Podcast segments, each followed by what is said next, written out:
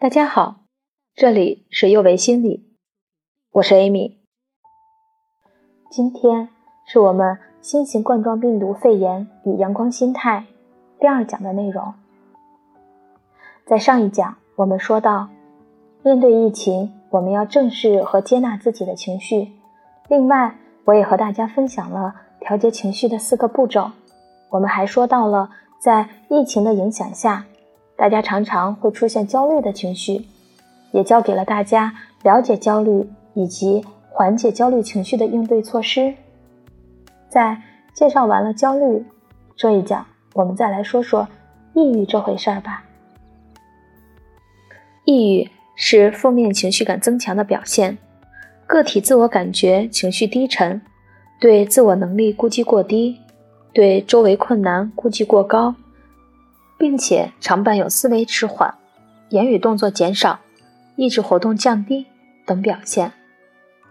但是在这里，我们需要注意一点：虽然说抑郁症有一个明显的表现就是情绪低落，但是情绪低落并不等于抑郁症，它是抑郁症的一个核心症状。情绪低落是我们在闷闷不乐、百无聊赖或者痛苦悲伤时体验到的情绪状态。每个人都会偶尔感到情绪低落，这种状态通常会在一小段时间之后消失。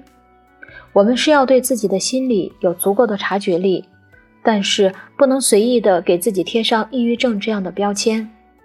如果你感到情绪低落、精力衰退、兴趣丧失和快感缺失，并且这些症状已经维持两周以上了，鉴于对自己负责，就要去。专业的心理科或者精神科做进一步的心理疾病排查。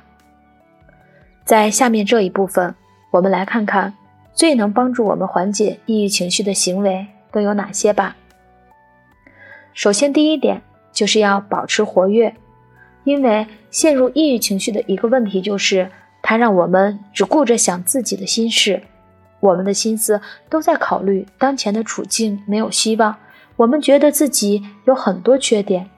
别人对我们不公平，别人对我们的困境漠不关心，这些想法榨干了我们的能量，耗尽了我们的动力，让我们觉得穿衣做饭这样的小事都成了艰巨的工作，我们做不了事情，加重了我们的无助感和无望感，反过来又使我们感到更加抑郁。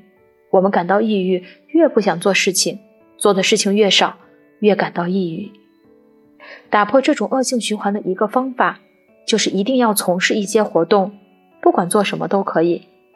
这样做的好处就是，可以让我们把注意力从消极的想法转移到外部世界，从而让我们的情绪好起来。它还帮助我们从中可以发现自己原来并不是完全没有能力。一旦当你开始做事情，你的动力就可能增加。所以，迫使自己做事情，动起来。是很重要的。我们还可以给自己安排一些能够带给人快乐的活动，比如翻看老照片、看一本好书、看电影、听音乐。当然，如果有个人陪着一起，就更好了。另外，给我们带来成就感的活动也有很好的提神作用，所以我们还可以做一些让人有成就感的事，整理衣柜。修理东西，烧一顿好饭菜，帮助别人。当你看着整理的井井有条的衣柜，看着家人把一桌饭菜吃得干干净净，吃得津津有味的时候，这种满足感可以大大减少内心的无用感。想要生活发生改变，不妨给自己设定个目标。当你为了一个目标而行动的时候，我们说有了目标就有了动力。同时，你会觉得生活有方向感，你对生活也有了掌控感。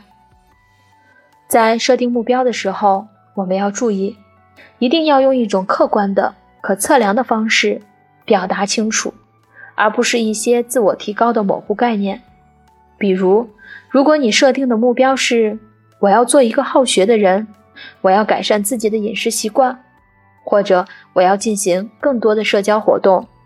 这样的目标带来的问题是，由于它难以测量，你可能永远也不能确定自己是否已经实现它们。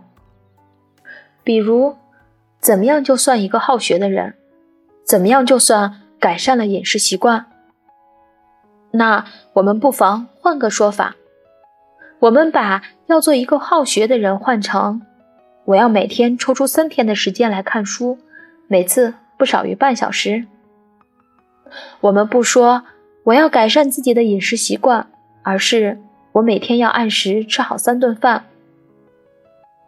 不说我要进行更多的社交活动，我们说我每周至少主动给三个人打电话，每周至少和亲友接触两次。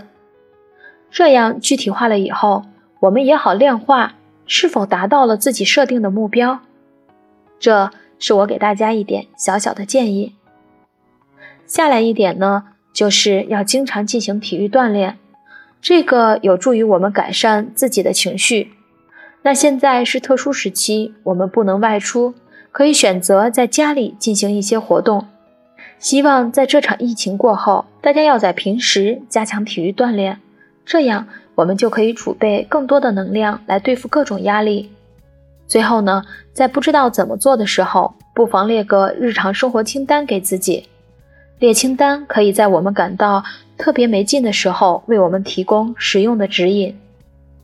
然后一天下来，比较你计划的事情和你实际做过的事情，可以看到哪些能提起自己的兴趣，并且自己在做的过程中，哪些事让自己体验到了快乐，这样对我们下次列计划是有好处的。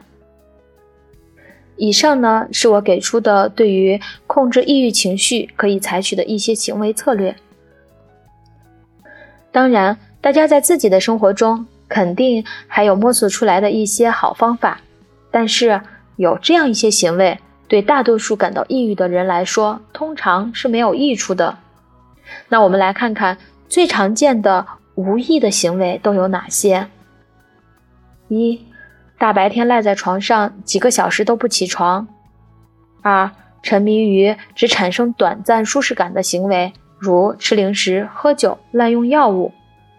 第三呢，不活动，长时间看电视、打游戏或者无所事事。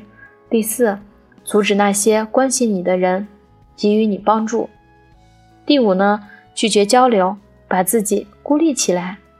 以上这些，你目前有没有在做？是不是在最近的时间里，第一条和第三条做的人比较多呢？如果有的话，我们就要及时的去调整。上面的时间我主要介绍了在疫情期，也包括平日生活中比较常见的两种情绪，也给出了一些应对的方法。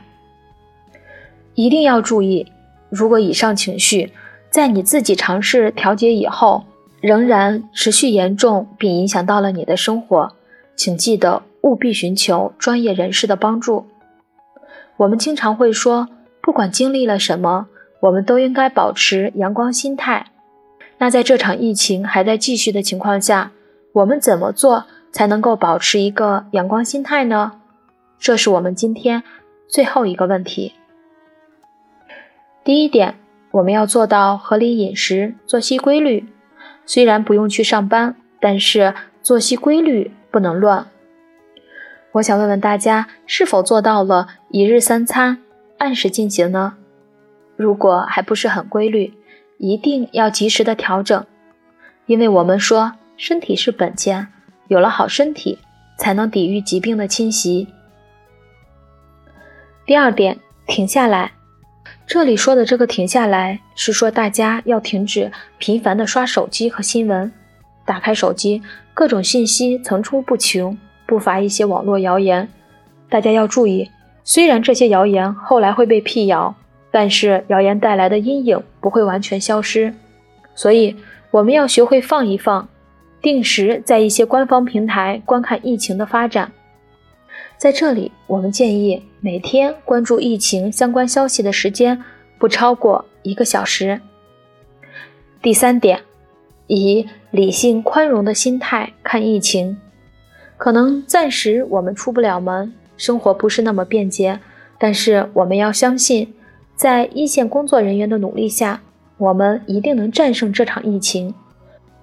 我们作为一个普通群众，能做的就是听从安排，不对现状抱怨，不怨天尤人，不歧视。有句话说得好，我们隔离的是病毒，不是爱。第四点，在这段不那么忙碌的时间里，我们要关怀自己，做好个人防护，戴口罩，勤洗手，避免聚众，减少流动。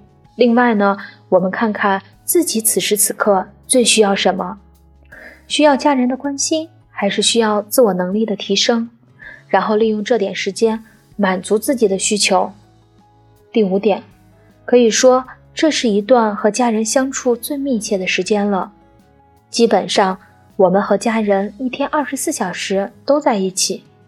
以前经常听大家会抱怨工作忙，没时间陪家人、陪孩子。